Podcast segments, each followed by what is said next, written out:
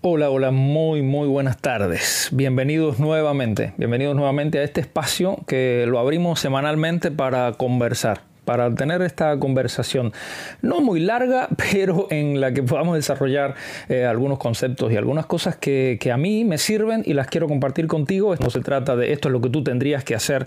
No, no, no, no, no, no, para nada.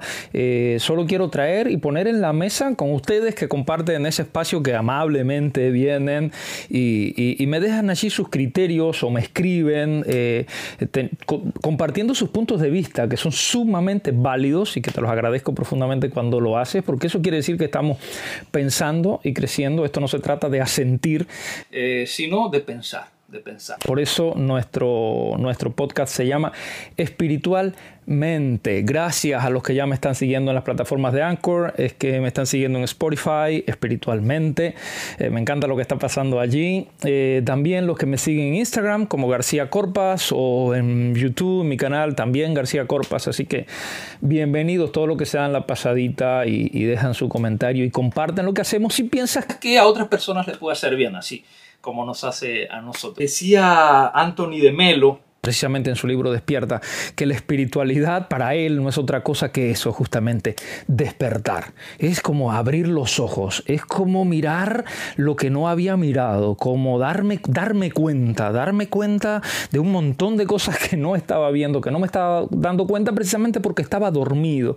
Estamos dormidos en nuestras costumbres, estamos dormidos muchas veces en nuestras creencias, que ya decíamos un par de podcasts atrás, que, que a veces ni siquiera son nuestras, que son creencias implantadas que son creencias arraigadas en nuestra historia y formación, pero bueno, con, con, esas, con esas maneras, a veces esas creencias, esas conceptualizaciones, nos, nos abrigamos, nos arropamos, nos, nos colocamos a veces en posición fetal ahí y dormimos, y dormimos en la tranquilidad de lo que ya sabemos, en la tranquilidad de lo conocido, porque lo conocido eh, nos suele dar tranquilidad y, y paz y decimos, no quiero saber más.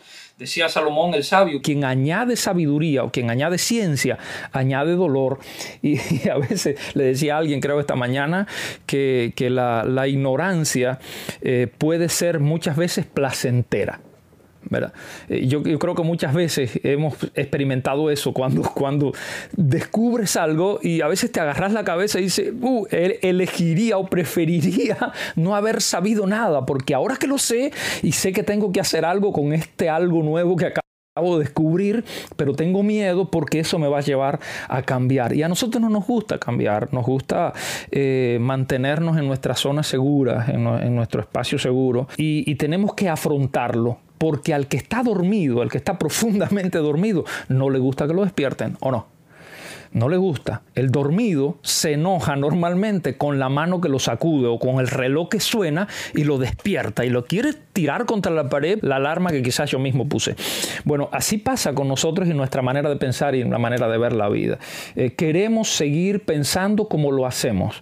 Eh, nos gusta eh, compartir opinión con las personas que tienen nuestra misma opinión. Aunque a veces digamos, no, no, no, a mí me gusta hablar con personas que piensan diferente que yo, pero porque para veces es para tratar de, ganar peleas. Hoy vamos a, repasar el, segundo acuerdo.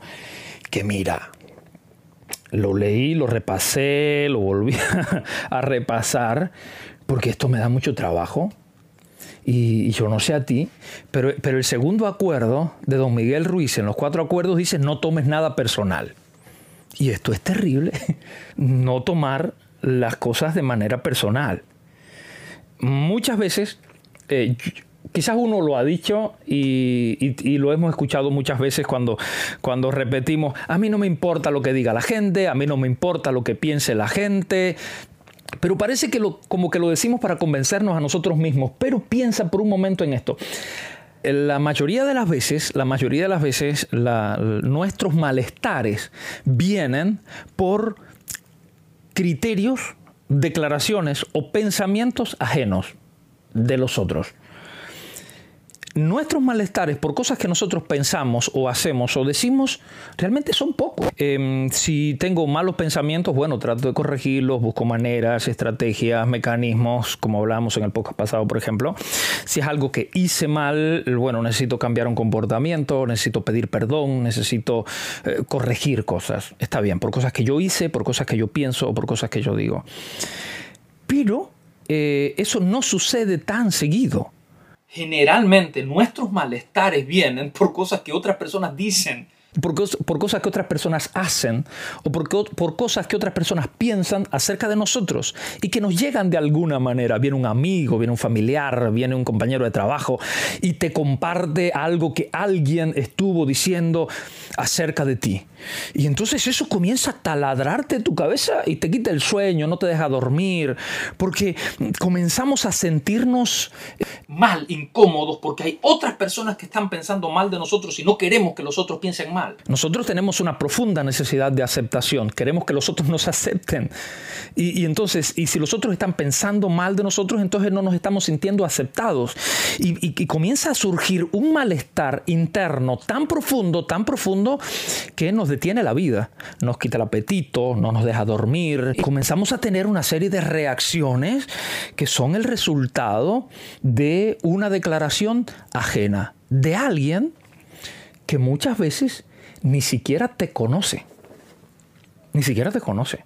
Vas por una de las calles, a ver, yo vivo en Miami y el tráfico es complicado acá en esta ciudad eh, y, muchas personas no tienen quizás la, disciplina o, la educación de no tocarte la bocina del auto por cualquier cosa. Así que... Eh, es muy probable, puede suceder que, estés manejando y, no, tengas la rapidez de moverte en, un momento determinado, que cambiaron la luz en el semáforo, y sale una voz con algún acento muy típico, que no quiero aludir a nadie, y que te va a ofender, te va a gritar una ofensa desde su auto, y te va a decir estúpido. Bueno, por, ponerlo más decoroso te va a decir estúpido. Y entonces inmediatamente cuando tú escuchas aquella palabra que alguien desde otro auto te gritó estúpido, te sentís tan mal porque, porque como esa persona tiene el derecho, debería insultarte de esa manera. Bueno, dice don Miguel Ruiz, no lo tomes de manera personal.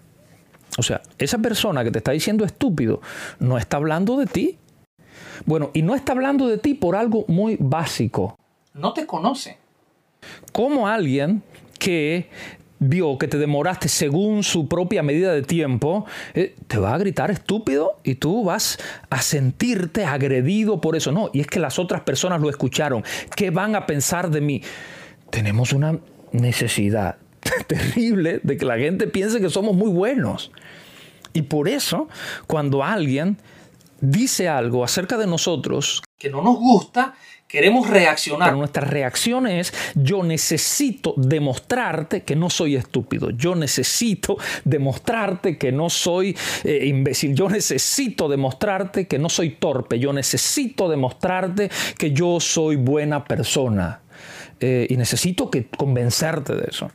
A ver, eh, mm, el concepto que otras personas tengan de nosotros no nos tiene que definir no tenemos que andar por el mundo tratando de demostrarle a la gente que yo soy mejor que lo que todos ustedes piensan.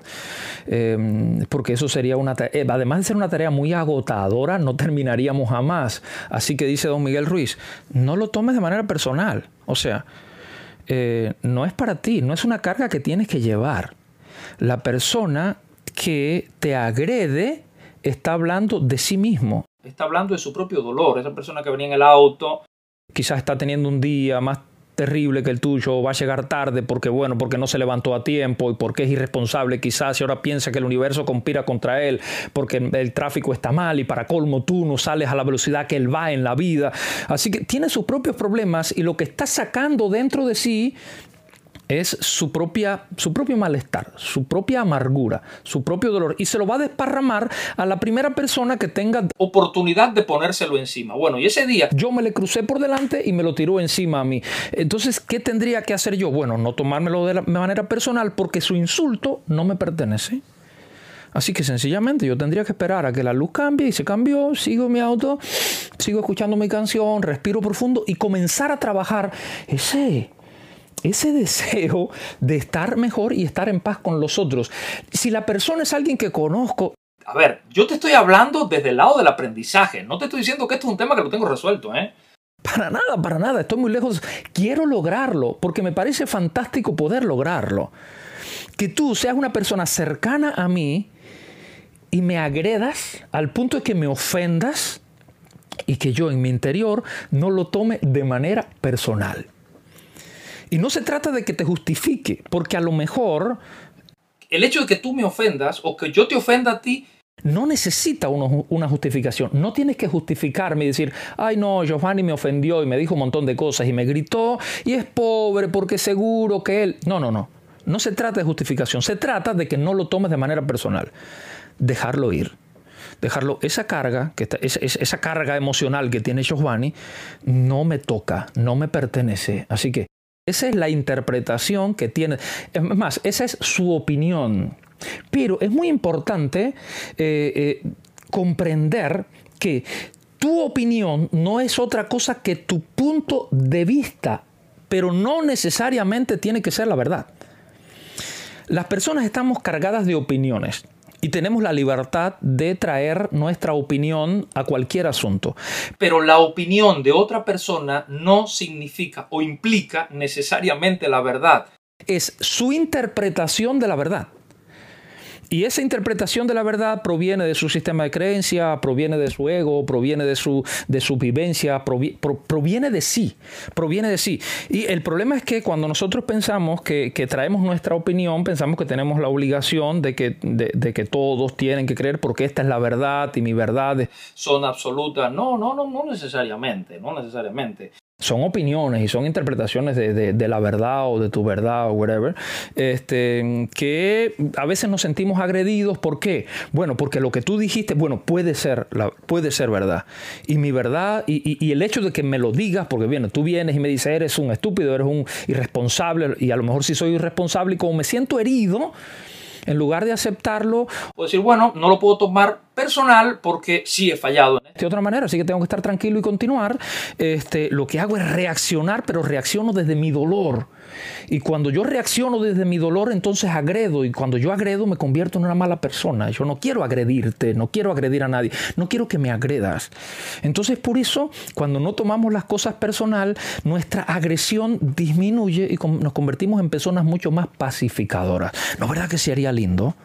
Sería lindo no tomarnos las cosas de manera personal y sencillamente comenzar a trabajar. A veces reaccionamos desde el miedo porque, bueno, tememos al rechazo cuando alguien nos agrede o cuando alguien nos insulta o cuando alguien, entonces nos sentimos rechazados y reaccionamos mal. A ver, eh, pero no quiero, no, no necesito tomarme esto personal. Tú no me estás rechazando, sencillamente tú estás actuando de una manera determinada porque tienes tus propias razones. No tienes que tomar mis acciones de manera personal. De lo contrario, siempre parecerá que tenemos que estar arreglando conflictos con la gente. Y hay que dejarlo ir definitivamente tenemos que dejarlo ir. Porque las opiniones mías y las tuyas van a ser diferentes en un montón de casos y en un montón de puntos de vista. Así que si yo quiero crecer espiritualmente, espiritualmente, tengo que ser una persona eh, que no toma lo que sucede a su alrededor como un ataque del universo hacia mí, porque de lo contrario, yo que tenía un buen día hoy, eh, una reacción tuya me arruinó mi día. Y como me arruinó mi día, ahora me siento triste. Y eso tiene que ver con el desarrollo espiritual de la mente el desarrollo espiritual de la mente. Ya para ir cerrando la, conversación, a mí me parece bárbaro. Espero que te, haya parecido este pensamiento tan interesante como, como a mí eh, y que dejemos de estar peleando por opiniones. Recuerda, la opinión de los otros. Este, no implica necesariamente la verdad. Sino es un interpretación del otro acerca de lo que entiende como verdad, que también debe ser respetado. Porque es probable que, sea la verdad y quizás yo no lo esté viendo todavía, pero bueno, todos tenemos procesos diferentes y en ese proceso de crecimiento muchas veces nos vamos a encontrar en el camino.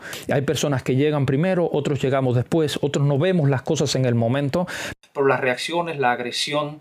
no ayuda a resolverlo. Una vez le preguntaron a, a Rumi, poeta persa de la antigüedad. ¿Qué es la madurez espiritual? Y él contestó.